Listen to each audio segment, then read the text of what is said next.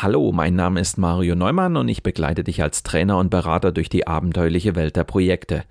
In diesem Podcast lernst du alles, was du zum Überleben in Projekten brauchst. Ich entführe dich regelmäßig in spannende Themen, beantworte deine Fragen und versorge dich mit den wichtigsten Survival-Tipps. Los geht's!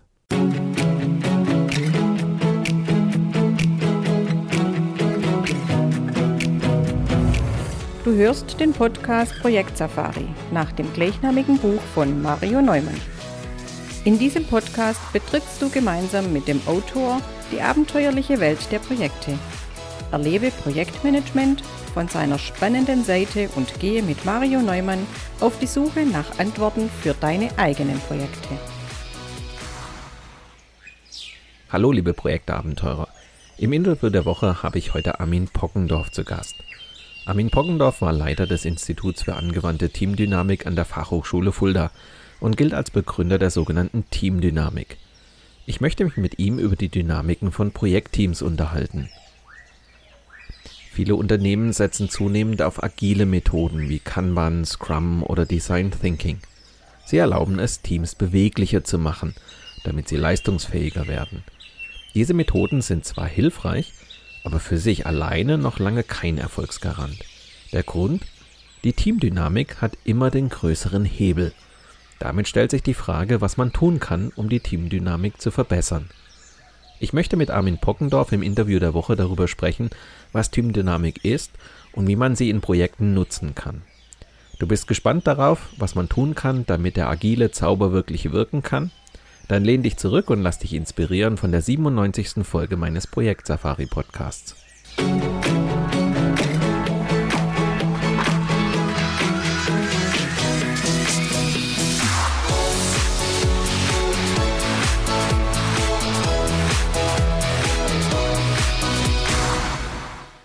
Hallo und herzlich willkommen, Armin Pockendorf, zum Interview der Woche. Hallo.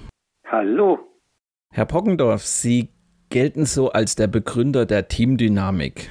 Und ähm, warum ich sie eingeladen habe, ist eine, ist eine Thematik, die ja durch das agile Projektmanagement eigentlich kommt oder überhaupt durch das Thema Agilität. Da wird das Thema Führung so ein Stück weit zurückgefahren. Man redet von selbstorganisierten Teams, hält das sehr stark hoch. Das ist ein bisschen, habe ich manchmal das Gefühl, so die Wiederbelebung dessen, was wir so als Teamwork in den 80er, 90er Jahren gehört haben. Aber jetzt hat ja so ein Team auch so eine Eigendynamik. Das heißt, ähm, indem ich eine Führung rausnehme, wird ja nicht automatisch alles besser oder alles irgendwie anders, sondern da entstehen Dynamiken. Daher kommt ja auch der Begriff. Lassen Sie uns doch zunächst mal in den Begriff selber reingucken. Wie würden Sie denn den Begriff Teamdynamik ja definieren? Was würden Sie da unterscheiden? Ja, ich unterscheide drei Begriffe Teamdynamik. Also ich würde es hm, definieren. Erstmal als Realität äh, für jeden, der täglich in einem Team arbeitet oder mit anderen kooperiert. Der erlebt ja diese Realität fast täglich. Dann ist es auch eine Wissenschaft für den, der sich darum bemüht, diese prinzipiellen Zusammenhänge die sozialen Zusammenhänge zwischen den Teammitgliedern zu erfassen und zu verstehen und zu beschreiben, zu erklären. Also die schreiben drüber, die forschen und schreiben drüber, machen dann Studien und finden heraus, so Sachen wie die Teamuhr oder sowas. Das sind die Wissenschaftler. Und dann ist es für mich eine Methodik und für jeden, der ein Team trainiert, moderiert, motiviert, ein Team leitet, berät, systemisch aufstellt und die Einzelnen im Team fördert oder weiterbildet, also dann ist das eine Methodik. Und für mich ist Teamdynamik eben eine Methodik.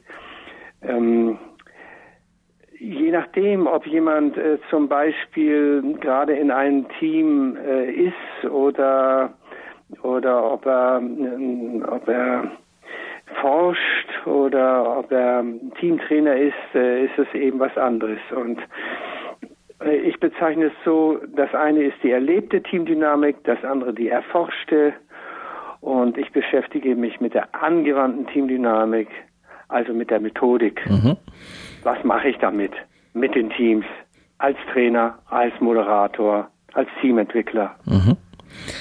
Dann gucken wir doch mal rein. Wenn Sie so hören, dass es selbstorganisierte Teams gibt ähm, oder dass man das sehr hoch hält und als ein, eine sehr wichtige Komponente erkennt, damit ein Team gut arbeiten kann, was fällt Ihnen da ein, wenn Sie das so hören, selbst organisiert?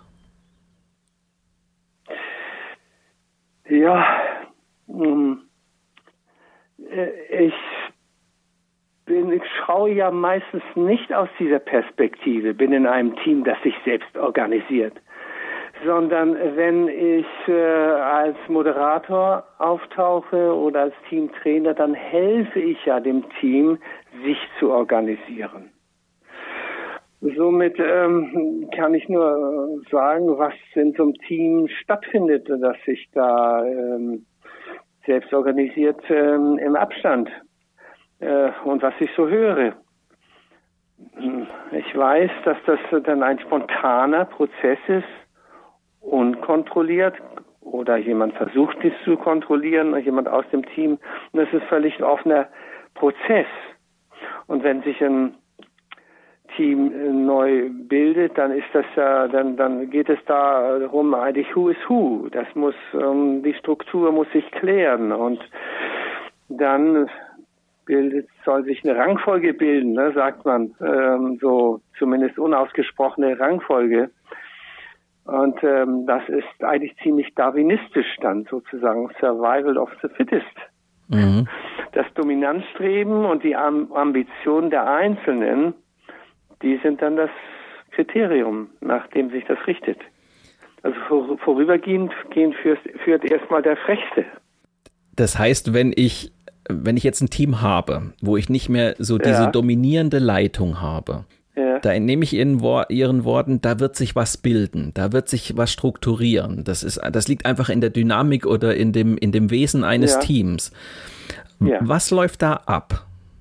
Ja, äh, die werden nacheinander drauf kommen, äh, was sind denn eigentlich die Kriterien, nach wem, äh, nach, nach denen es geht? Wer kann wem das Wasser reichen? Wer muss wen hofieren? Wer muss sich unterordnen und so weiter? Da gibt es dann Ordnungen, ähm, die so prinzipiell so anerkannt werden. Prinzipiell, nicht immer von allen, aber da gibt es die hierarchische Ordnung, Sowas sieht man dann im Organigramm, da ist das festgeschrieben. Und das geht nach den Verantwortungsbereichen, die sich ja natürlich äh, systemisch staffeln sozusagen. Mhm.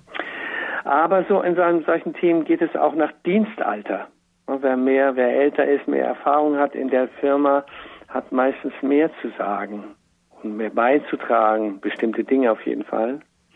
Dann geht es manchmal auch nach Lebensalter. Das spielt aber in den Betrieben nicht so eine große Rolle, sollte nicht. Aber manchmal ist da auch ein Älterer und äh, sagt sich, oh, das muss ich von mir von dir nicht sagen lassen oder so. Ne? Nur weil er älter ist, gar nicht mal, weil er mehr Kompetenz hat. Aber es geht eben auch nach Kompetenz. Und da ist auch das Gerangel. Nach, nach welchem Kriterium denn? Der eine kann besser singen, der andere kann besser flöten. Also mal auf den Betrieb äh, gemünzt. Der eine kann besser die EDV, der andere kann besser verwalten, der nächste kann besser, hat besser Durchblick in dem Gebiet und der andere im kaufmännischen Gebiet und ja, nach welche Kompetenz ist jetzt die wichtigere? Und dann geht es nach Einsatz. Wer setzt sich ein? Wer setzt sich mehr ein? Und nach Leistung. Aber Kompetenz ist noch nicht Einsatz und Einsatz ist noch nicht Leistung zur Leistung gehört auch noch das Glück, dass man da was umsetzen konnte und dass sein Einsatz gut war. Und dann geht es auch noch manchmal nach Eigentum. Ähm, ja, wem, wem da Anteile gehören von der Firma, wer da irgendwie finanziell involviert ist, äh, will meistens mehr zu sagen haben.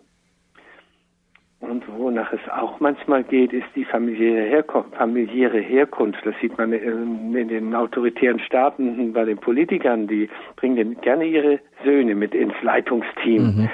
ins, in die Führung. Und ähm, ja, dann kriegt er so ein bisschen einen Bonus schon mal, wenn, wenn das der Sohn des Eigentümers ist oder die Tochter oder so.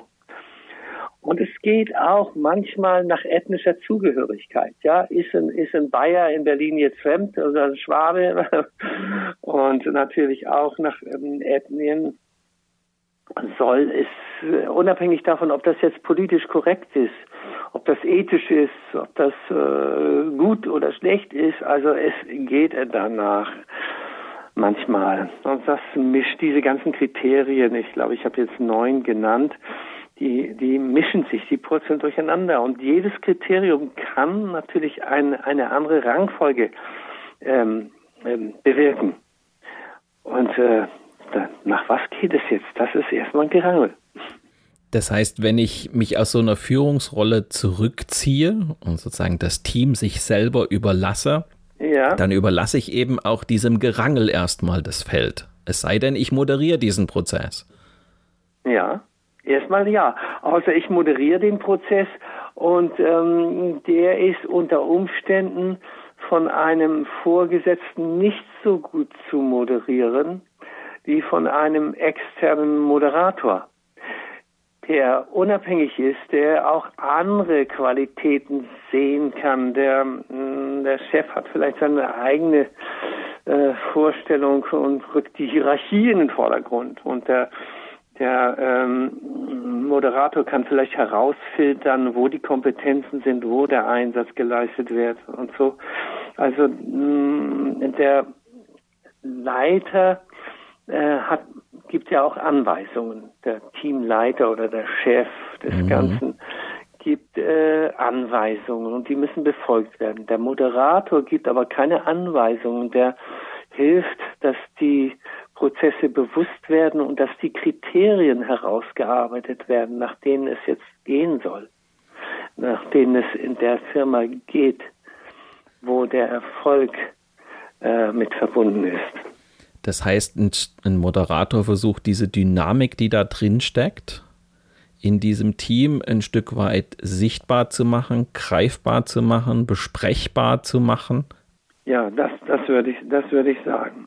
Das, das ist so, ja. Der äh, versucht, das transparent zu machen. Mhm. Mhm.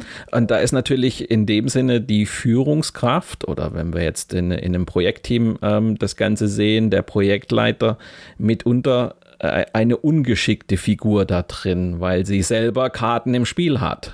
Ja, so habe ich es gesehen. Also ähm, wir versuchen äh, Teamtrainings oder Teamentwicklungsprozesse ohne den Chef zu machen. Mit dem Chef sind wir vorher im Dialog und nachher im Dialog.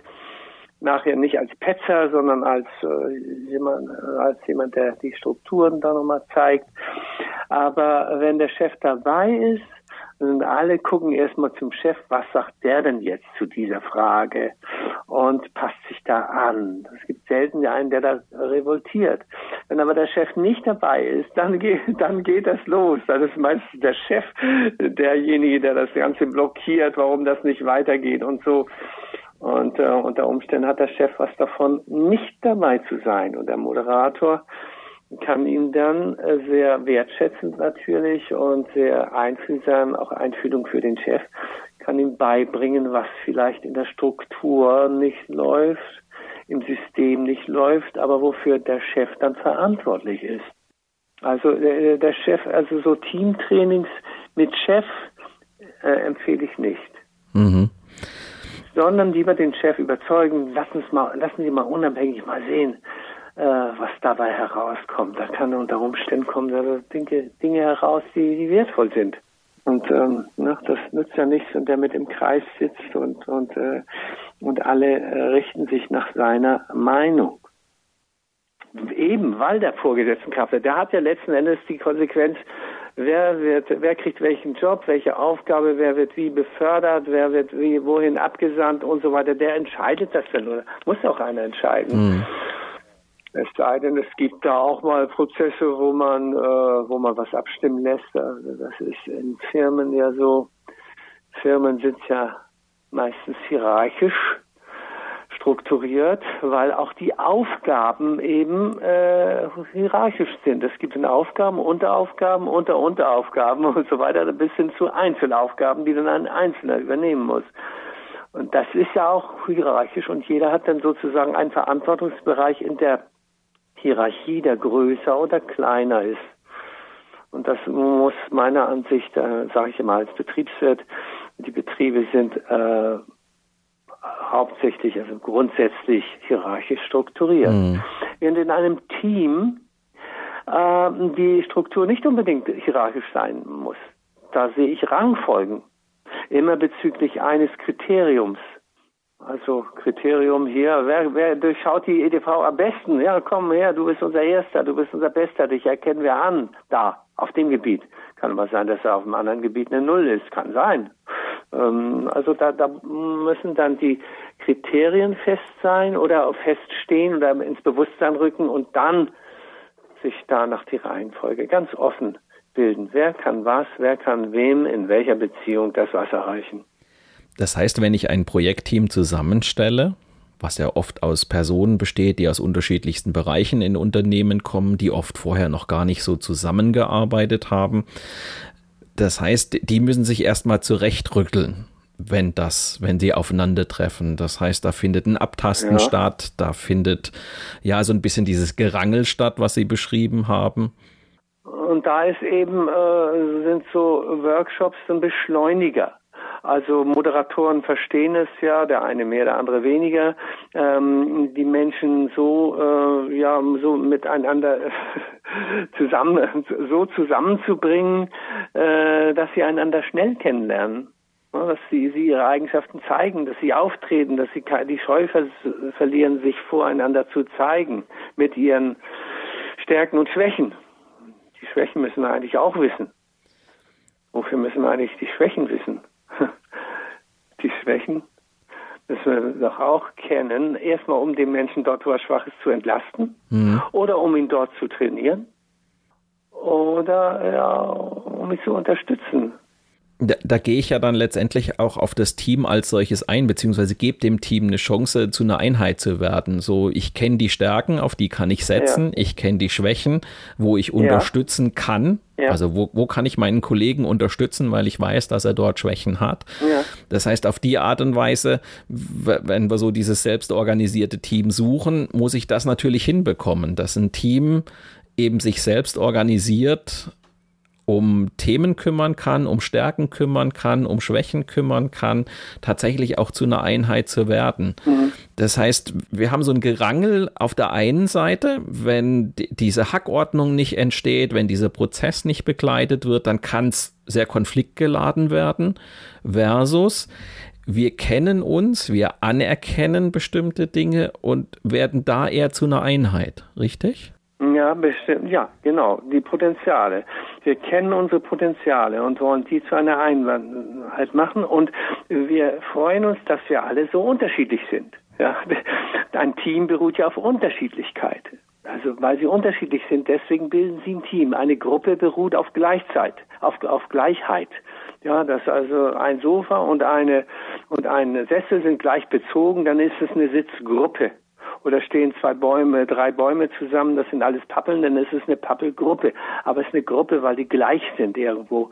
Und ein Team beruht auf dieser Unterschiedlichkeit. Und da müssen wir natürlich als Teilnehmer in einem Team ein weites Herz haben und sagen, die anderen sind hier halt anders. Und weil sie halt anders sind, darum können wir gemeinsam diese Sache anpacken. Nicht, weil wir gleich sind. Hm. Also das dass die Teamleistung kommt eben aus diesen individuellen Potenzialen. Und da gibt es äh, den Einsatz des Einzelnen, sein Engagement, die gegenseitige Unterstützung, die wir schon angesprochen haben, und auch die Nutzung aller Potenziale. Ja, äh, und die Teamleistung, das, das sind individuelle Potenziale. Und dann gibt es noch kollektive Potenziale. Die Kommunikation darin und Information darin sind alle beteiligt, dass das fließt. Die Koordination der Aufgaben, daran sind alle beteiligt die Ko Kohäsion, also der Zusammenhalt im Team, das müssen alle machen.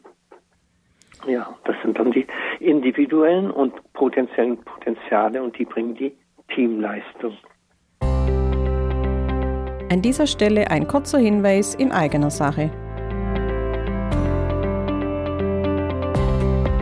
Wenn du mehr über die spannende Welt der Projekte erfahren willst, besuche auch unser Online-Magazin Abenteuer Projekte.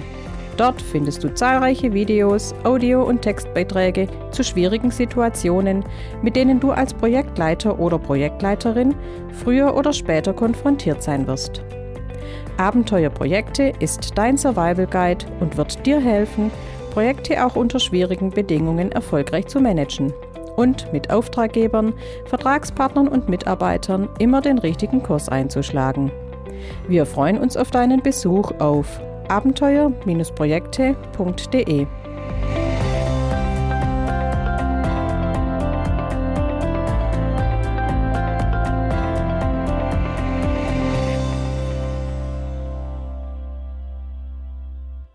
das zeigt ja jetzt auch schon ein bisschen auf, wohin die Reise geht. Wenn ich also sage, ich habe ein Team, das jetzt gut zusammenarbeiten soll, das ist jetzt eigentlich egal, ob ich ein Team habe, wo ein Leiter vorne dran steht oder wo ich sage, ja, das ist ein Team, wo diese Leitung nicht existiert, sondern das soll ein selbstorganisiertes Team sein.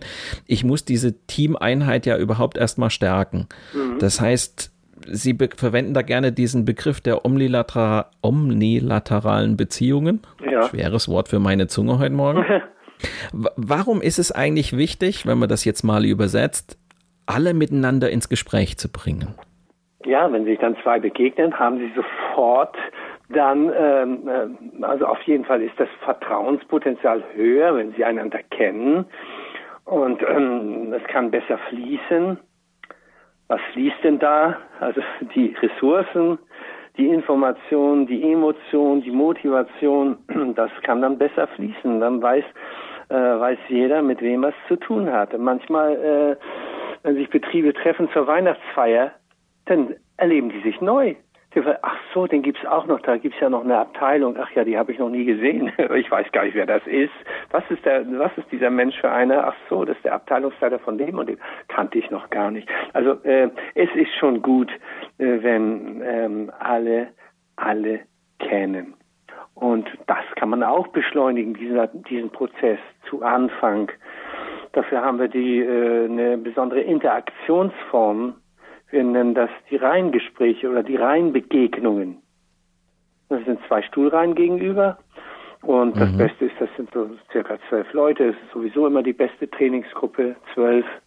Und ähm, die sitzen sich gegenüber und nach drei Minuten rücken sie weiter.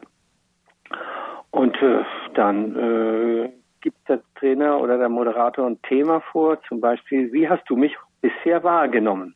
Und darüber unterhalten sie sich dann drei Minuten, jeder anderthalb Minuten Zeit. Das machen sie untereinander aus, dass es ausgeglichen ist. Und dann hat nach einer halben Stunde ungefähr hat jeder jedem einmal gegenüber gesessen. Aug in Aug. Und ähm, ja, hat so ein bisschen den anderen gerochen. Also wahrgenommen. Von, von nahem.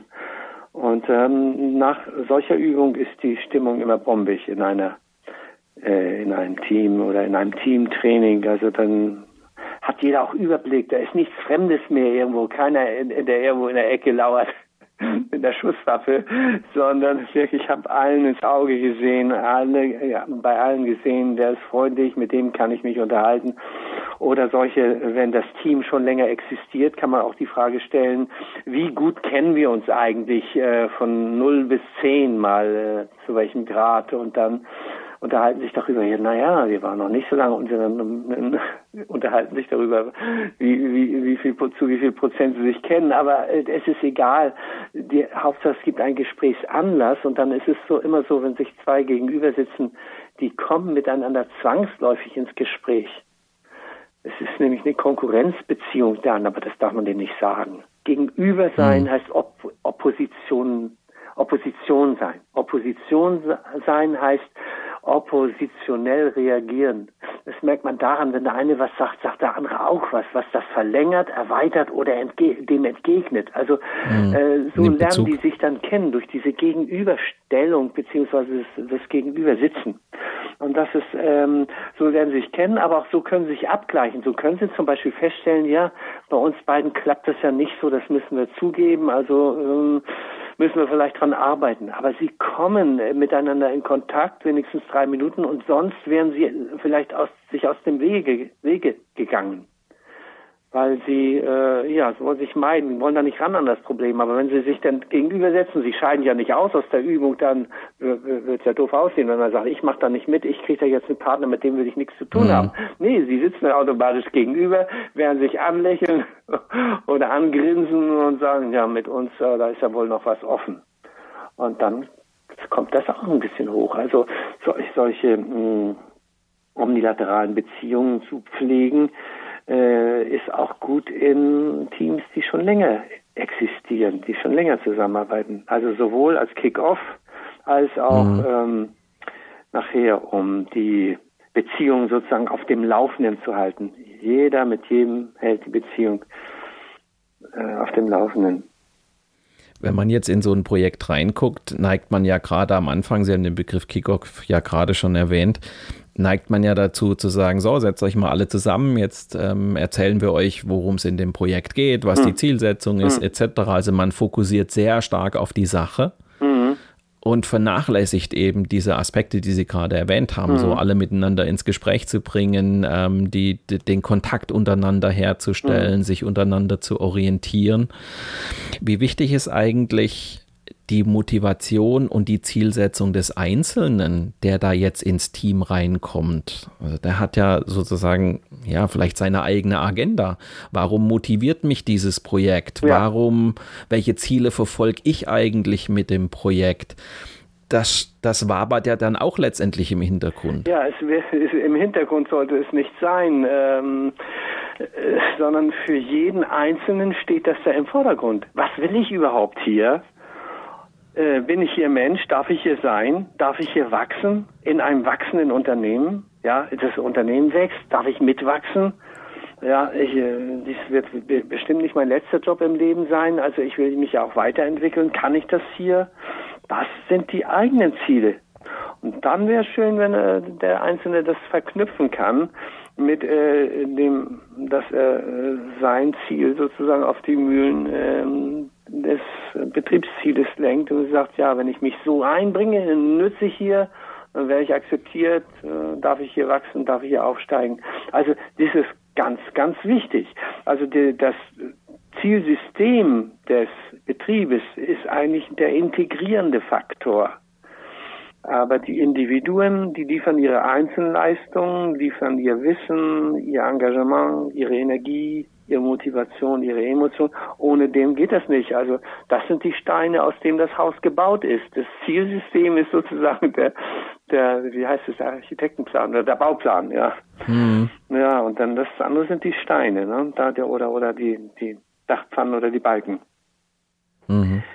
Ja, ich denke, das ist, das ist ganz wichtig und dann, dann muss ein, ein Chef oder ein Betrieb dran denken, dass jeder ja mit seiner eigenen Zielsetzung da ist.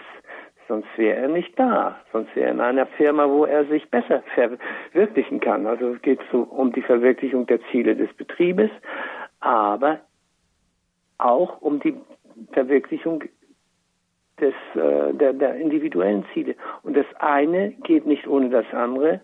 Das nennen wir halt systemisch. Ja, Sie haben den Begriff jetzt gerade schon verwendet, systemisch, ein System.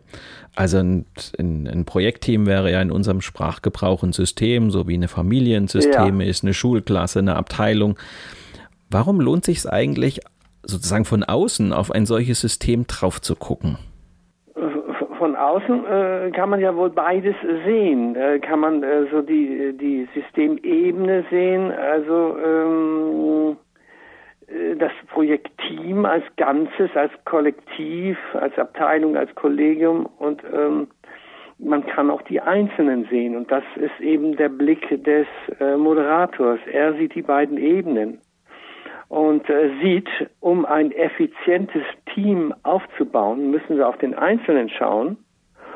Und um den Einzelnen effektiv oder effizient äh, zu fördern oder zu fordern oder zu nutzen, brauchen wir ein gut funktionierendes Team.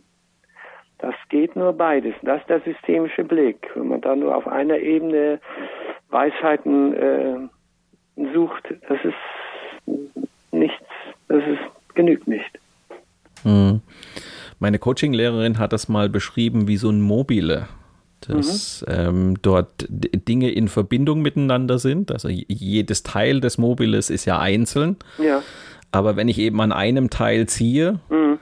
dann kommt das gesamte System in Schwingung. Das ja. gleiche ist ja, wenn jetzt einer im ja. Team jetzt bestimmte Aktionen macht, wir mhm. hatten es vorhin von dem Gerangel etc., ja. dann ist das, bleibt das ja nicht auf die einzelne Person beschränkt, sondern diese Person gerät jetzt in Bewegung, wie der Rest des Mobiles auch, der wiederum dazu in Beziehung steht. Ja, alles steht mit, man, also, man sagt manchmal, alles steht mit allem in Beziehung in einem Team ist das auch so. Also es ist nicht nur mit den äh, Untaten im Gerangel, dass einer da rabiat wird oder so, das ist auch so mit den Wohltaten, wenn einer sich einsetzt und dadurch was äh, gut läuft, davon sind die anderen Stellen auch betroffen, die anderen Teammitglieder. Also mh, hm, es kommt immer auf jeden Einzelnen an. Das heißt, die Kunst in so einem sich selbst organisierenden Team, also wo jetzt nicht zwingend ein Leiter vorne dran steht, der sagt, ähm, wir müssen uns so organisieren, ihr müsst euch so verhalten etc., also wo man tatsächlich zwar ein Ziel hat, das man verfolgt, eine Aufgabe hat, die man gestellt bekommen hat, aber es sozusagen der Dynamik des Teams überlässt, wie sich das Team aufstellt, wie es sich organisiert etc. In diesem Kontext heißt das ja letztendlich, dass das ja, dass man, dass man als, als Team es schaffen muss, sozusagen sich, sich seiner selbst bewusst zu werden. Das heißt, ähm, wer sind wir, wer mhm. ist hier mit an Bord, welche Dynamiken haben wir hier gerade, mhm. auch wenn man Konflikte sieht, die auch anzusprechen. Das heißt, die große Kunst besteht eigentlich darin, eigentlich die ganze Zeit im Gespräch zu bleiben miteinander. Ja, die sagen, ja, wer, wer bin ich denn hier und so. Ähm, viele Menschen leben mit der grundsätzlichen Frage, wer bin ich? Äh, überall hört man sowas. Ne? Da, da bin ich, die große Frage des Lebens. Und die muss sich im Betrieb jetzt, äh, ist, äh, vereinfacht sich. Wer bin ich jetzt hier? Wer bin ich in diesem Projekt, wer bin ich in diesem Projekt, also jetzt, in, in diesem Projekt hier? Und ähm, da die Identität äh, zu haben und ähm, auch, auch zu wissen, wie, es geht nicht um Anpassung im Team, es geht um Einpassung. Wie passe ich denn mein Kompetenzprofil, mein Persönlichkeitsprofil ein in diese Gesamtheit? Nicht anpassen. Du musst dich anpassen, du musst dich mehr anpassen. Nö. Anpassen ist, dann werde ich so wie, der, wie die anderen. Aber sich einpassen heißt, da sind Lücken. Und ich habe im Profil Stärken. Und das in, ähm, zusammenzubringen, meine Stärken in die Lücken des Projektes einzupassen. Und das ist ein kreativer Prozess. Und das bringt so viel Spaß, denke ich, in der Teamarbeit. Dass ich weiß, wer ich bin, was ich kann, was ich tun möchte, wie viel Energie ich habe. Und weiß, das ist das Potenzial, das bringe ich ein. Und jetzt sehe ich das Ganze. Ne, der äh, Einzelne muss auch das Ganze sehen und sagen, das Ganze hat hier eine Lücke. Lücke. Das könnte ich machen. Da könnte ich mich einsetzen. Das da könnte ich drauf aufpassen. Und ja, also die Stärken in, in die, also in die Lücken des Projektes, der Projektarbeit oder des Projektgeschehens einpassen. Also niemals um Anpassung geht es, immer um mhm. Einpassen. Ein Projektteam wird ja letztendlich von dem Projektziel zusammengehalten. Also weshalb dieses Team überhaupt gebildet wurde das ist eine Aufgabe zu erledigen, die jetzt in einem, in einem Team erledigt wird. Das letztendlich hält das Ziel dieses Team zusammen oder man könnte auch sagen, das Team existiert, weil es dieses Ziel gibt. Ja. Die Energie kommt jetzt aber ebenso, wie Sie es gerade beschrieben haben, von den Einzelnen, die sich jetzt ja. hier einpassen, die sich einbringen mit ihren Kompetenzen, mit ihrer Motivation. Das Ziel selbst hat keine Energie, das ist, wie ein, das ist ein Plan. Ähm, die Ziele müssen in Aufgaben umgesetzt werden. Und die Aufgaben dann, und dann machen einige schon mal Schluss, ich habe ja Aufgaben verteilt, ne? die Aufgaben müssen konkretisiert werden. Dann heißt es nicht mehr Aufgaben, dann sind es Verrichtungen. Und die müssen konkretisiert sein. Also wer macht was, wann, wo, wie, womit, wozu. Unter Umständen auch noch statt womit, mit wem wozu. Also wer macht was, wann, wo, wie, womit, mit wem, wozu. Denn eines, eine dieser Frage unbeantwortet bleibt, ist, das, ist die Verrichtung nicht konkret und kann nicht ausgeführt werden. Woran es meistens oder sehr oft liegt, ist, dass, dass das Wozu nicht klar ist. Die Leute machen was und wissen gar nicht genau, wozu sie das machen. Sie kennen den größeren Zusammenhang nicht, wo das, wo das notwendig ist, was sie da machen. Aber manchmal wird auch vergessen, dass wann, also bis wann etwas gemacht werden. Oder manchmal wird das Wo vergessen, manchmal wird das Wie. Ja, ich weiß, ich weiß, was ich machen soll, aber ich weiß gar nicht, wie ich das machen soll. Also jede dieser Fragen, äh, an jeder dieser Fragen kann es scheitern. Wer macht was, wann, wo, wie, womit, wozu? Das ließ ich meine Studenten immer auswendig lernen. Ich sagte, ihr braucht gar nicht lange Organisationslehre zu, zu studieren. Merkt euch diesen Spruch, wenn ihr in der Praxis seid, dann sagt ihr euch auswendig ihn vor und dann prüft nach. Wisst ihr alles? Wisst ihr die Person? Wisst ihr das Objekt? Wisst ihr die Zeit, den Ort? Wisst ihr das Verfahren? Habt ihr die Mittel? Habt ihr mit, Mitstreiter, Mitarbeiter? So, dann ist das erst klar. Also Ziele sind schön, sind integrierender Faktor, aber dann muss das über die Aufgaben umgesetzt werden und äh, dann die Verrichtung klar sein. Und das kann man doch schön so in Teamsitzungen machen, diese, diese äh, Verrichtung klären. Mhm. Das heißt, dieses, ähm, auch da wieder, wenn das Team jetzt eben nicht die Ansage kriegt, also du machst das, du machst jenes, sondern das Team in der Lage ist, das selbst für sich zu organisieren, dann müssen die eben in der Lage sein, selber für sich diese Dinge festzulegen, untereinander zu sortieren, mhm. untereinander zuzuweisen, mhm. auszuarbeiten. Ich denke, was Sie das die ganze Zeit verfolgen, ist der sogenannte partizipative Führungsstil. Mhm. Also eine Führung äh, braucht ja irgendjemand, macht ja das Geschäft, hat das ja an Land gezogen oder macht das, baut das auf. Also die Führung gibt es. Und dann ähm, kann das Team ziemlich allein. Mm, und ähm, dieser Prozess, dass die Einzelnen ihre Rollen finden, ihre Funktionen haben, lässt sich verkürzen an mancher Stelle durch äh, Workshops, durch Sonder Tagungen und äh, da lässt sich die Wirksamkeit steigern durch einen Moderator, der von außen drauf schaut, der nicht befangen ist, der nicht parteiisch ist, der die beiden Ebenen sieht. Das heißt, im, im agilen Projektmanagement kriegen, kennen wir ja eine ganze Reihe von ich sag mal, Besprechungsformen, Reviews durchzuführen, Aufgaben durchzusprechen. Das heißt, da steht Kommunikation sehr, sehr hoch im Kurs, rein von der Methodik her. Ja. Das würde das Ganze ja unterstützen, dass man ja. sagt, ja, wir haben immer wieder Formen, wo wir rückblickend unsere Arbeit uns anschauen, uns austauschen, uns Feedback geben ähm, wie die Dinge gelaufen sind, was wir beim nächsten Mal besser machen müssen.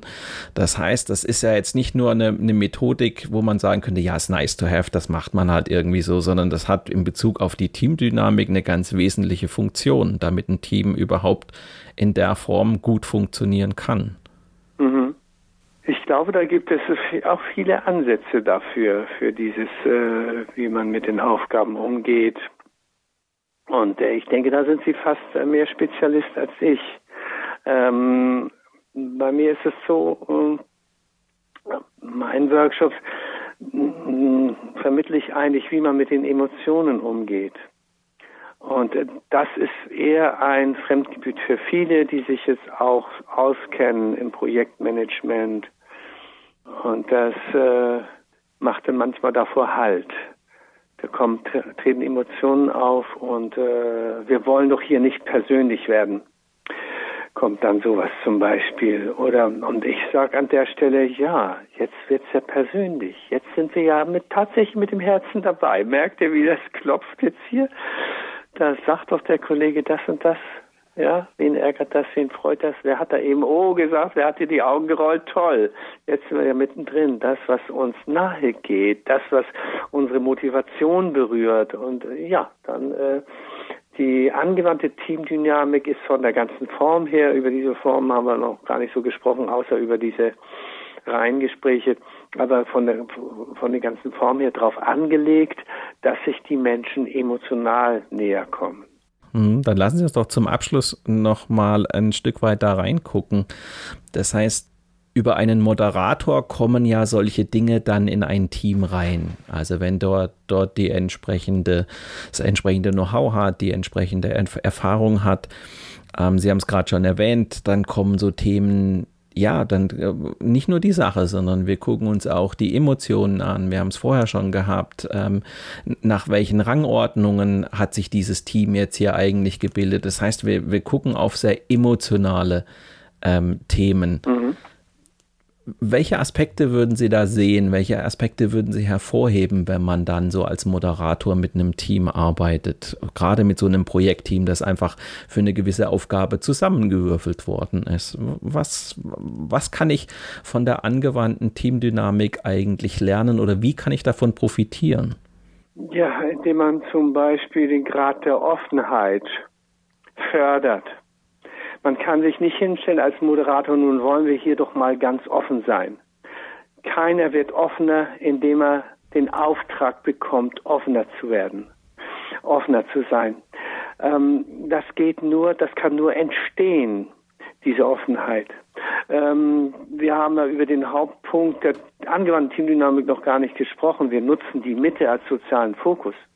Und wer da steht, er kann sich nicht verschließen. Er wird von allen Seiten gesehen in seiner, in, in seiner Körperhaltung, wie er sich dreht, wie er in die Mitte geht, was er da bringt, ob er, ob er sich trennen kann von dem äh, Job, ob er da Angst bekommt oder ob er sich geehrt fühlt und so weiter. Das, da öffnen sich die Leute bei solchen Übungen und ähm, das, das, äh, so kann man da rangehen. Es steigt die Offenheit.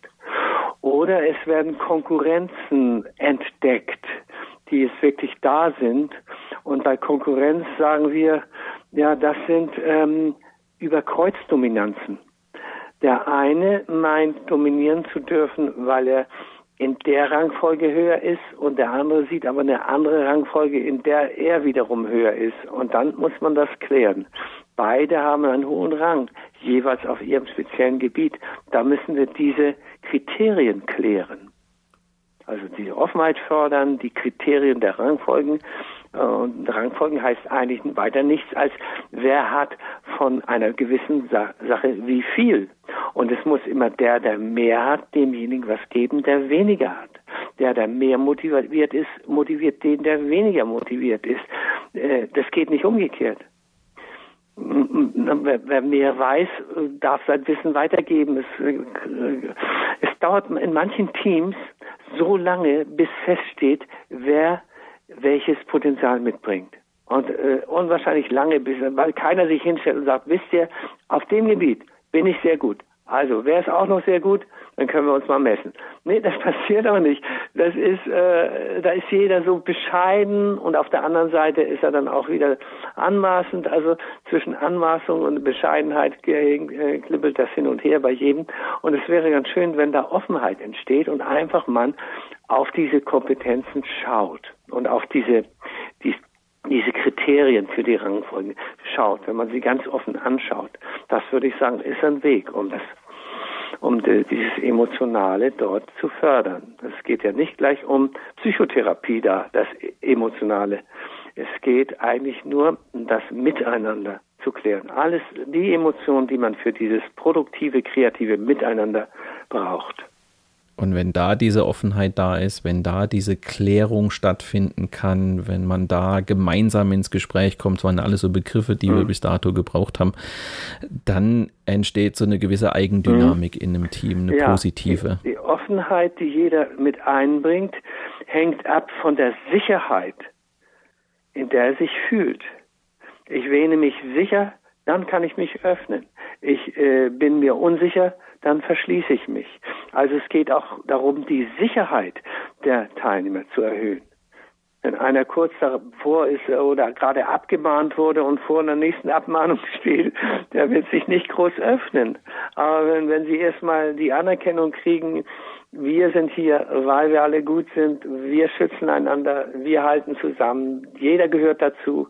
Und zwar in einem Team gehört jeder hundertprozentig dazu. Da gibt es keine halbe Zugehörigkeit. Das muss definiert werden. Du gehörst dazu. Dadurch entsteht Sicherheit. Es kann keiner halb dazugehören. Aber es gibt natürlich eine Fluktuation.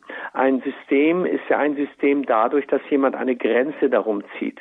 Die Grenze muss klar sein, aber sie muss nicht undurchlässig sein durch entsprechende Zugänge im Laufe des Projektes, durch entsprechende Abgänge im Laufe des Projektes. Kann ja auch sein, da hat jemand seinen Job erledigt und ist jetzt nicht mehr Bestandteil des Teams, was aber wiederum was mit dem Team macht, weil die Rangfolgen jetzt vielleicht neu gebildet werden oder ähnliches passieren kann.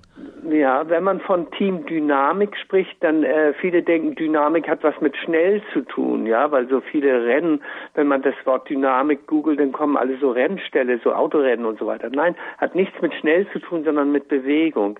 Und was ist gemeint?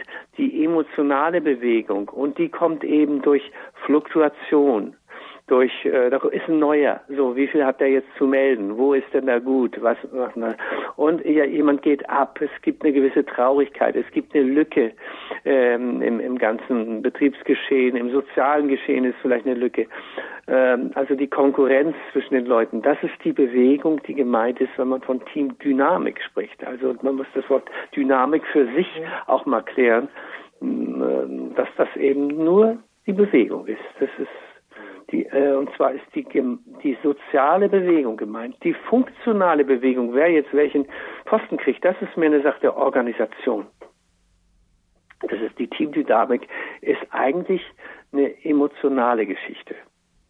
Die angewandte. Na, das, die andere auch. natürlich, die andere auch. Die erlebte natürlich auch. Die ist meistens nur emotional. Das ist vielleicht auch schon eine gute Überleitung in den, in den Schluss. Ähm, die Frage, die sich mir ähm, zum Abschluss noch stellt, ist, was würden Sie an den Hörern an Tipps mit auf den Weg geben, die Teams leiten, die für Teams verantwortlich sind, die Projektteams unter sich haben? Mhm. Was würden Sie denen als Tipps mit auf den Weg geben? Ich habe hier so mal drei Sprüche rausgesucht, äh, die ich auch, äh, die ich ganz wichtig finde. Die schließen nicht unbedingt daran an, jetzt an das, äh, was wir besprochen haben. Also einmal Bewusstsein schaffen statt Regeln aufstellen. Ja, für, steht so für sich. Ne? Dann habe ich noch einen Spruch. Die Gefühle gehen erst, wenn wir sie kommen lassen. Also auch die guten Gefühle, auch die schlechten Gefühle, auch die gemischten Gefühle. Und die gehen erst, wenn wir sie kommen lassen. Das heißt, wir müssen die, den erlauben, da zu sein, dann können sie sich wandeln. Wer gesehen werden will, muss sich zeigen. Es gibt ja Leute, die sagen, ja, das, das wird hier gar nicht anerkannt, das wird hier gar nicht gesehen, was ich hier mache. Ja, wer gesehen werden will, muss sich zeigen. So, das sind so drei Sprüche. Und sehr so, da habe ich so einige, aber es soll Nummer drei sein. Und jetzt hier von dem, was wir besprochen haben, würde ich sagen, keine Angst vor Rangfolgen. Sie müssen bewusst gemacht und anerkannt werden. Mhm. Und das hat nichts mit Hierarchie zu tun. Das ist alles unter ähm, Ebenbürtigen. Also die Teammitglieder sind ebenbürtig. Und eine Rangfolge kann man nur feststellen zwischen Ebenbürtigen. Lehrer und Schüler bilden ja keine Rangfolge, weil sie nicht ebenbürtig sind. Braucht man sie gar nicht zu vergleichen. Also ähm, die Rangfolgen. Innerhalb der, der Gleichberechtigten oder der, der ähm, kann man sagen, der, ja, innerhalb derjenigen, die auf der gleichen Stufe stehen. Bewusst machen und anerkennen. Dann, jede Rangfolge braucht ein Kriterium. Man kann nicht sagen, du bist über mir oder du stehst unter mir oder sowas oder du folgst nach mir oder so. Da muss man schon sagen, in der und der Beziehung, also nach dem und dem Kriterium. Also heißt der Spruch, jede Rangfolge braucht ein Kriterium. Und wenn Rangfolgen nicht anerkannt werden, droht ein ständiges Gerangel. Dann, glaube ich, haben wir die Reihenfolge mal, äh, die, die Reihengespräche mal anklingen lassen. Arrangieren Sie Reihengespräche wo jeder mit jedem einmal spricht. Oder rein Begegnungen, im Stehen geht es auch, wo jeder äh, jedem einmal gegenübersteht. Nur kurz und mit einer Aufgabe. Meinetwegen, was hast du demjenigen noch zu sagen? Oder, oder ähnliches. Oder wie habe ich dich jetzt wahrgenommen? Wie habe ich dich heute wahrgenommen? Und dann kommt ihr auf jeden Fall in ein tieferes Gespräch. Dann sage ich, vielen herzlichen Dank, nicht nur für die Tipps, sondern für das gesamte Gespräch. Vielen herzlichen Dank. Ja, gerne. Herr Neumann. Dankeschön auch.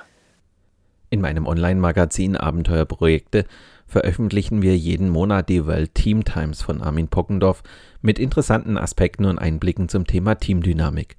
Seine Gastbeiträge sind mit der Suchfunktion leicht zu finden.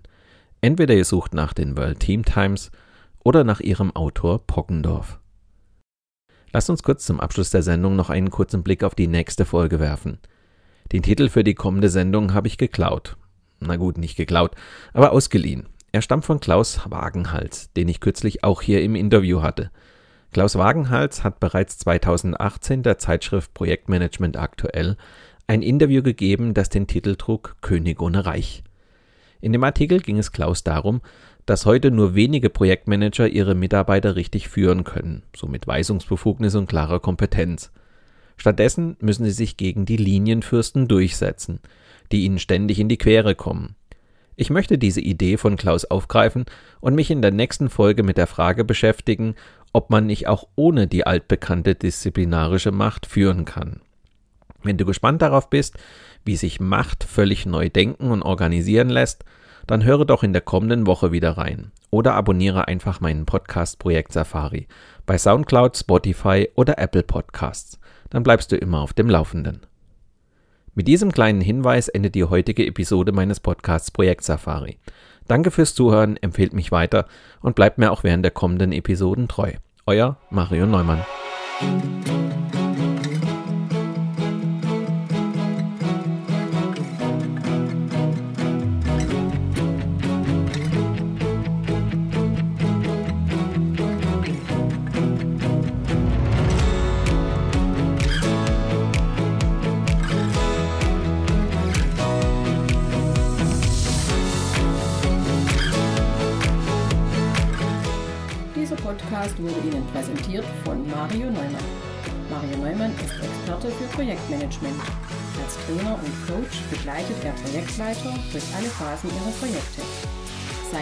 Methoden hat er aus der Praxis für die Praxis entwickelt.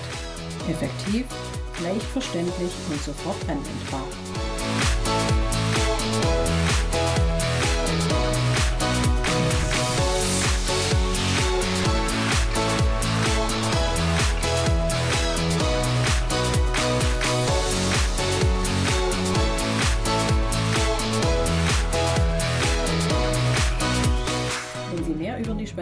Der Projekte erfahren möchten, dann gehen Sie doch mit Mario Neumann auf Projektsafari.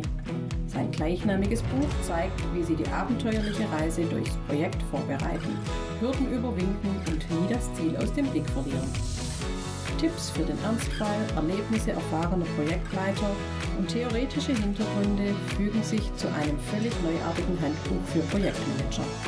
So wird jedes Projekt aufregend und inspirierend wie eine Safari.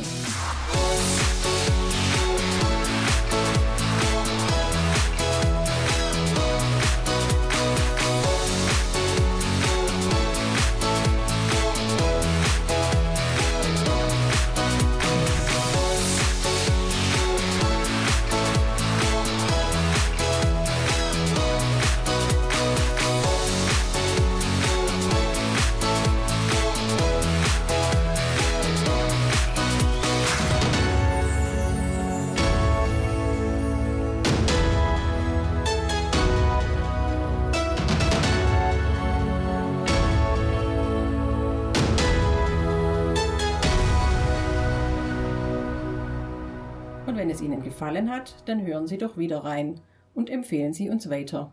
Ihr Team Mario Neumann.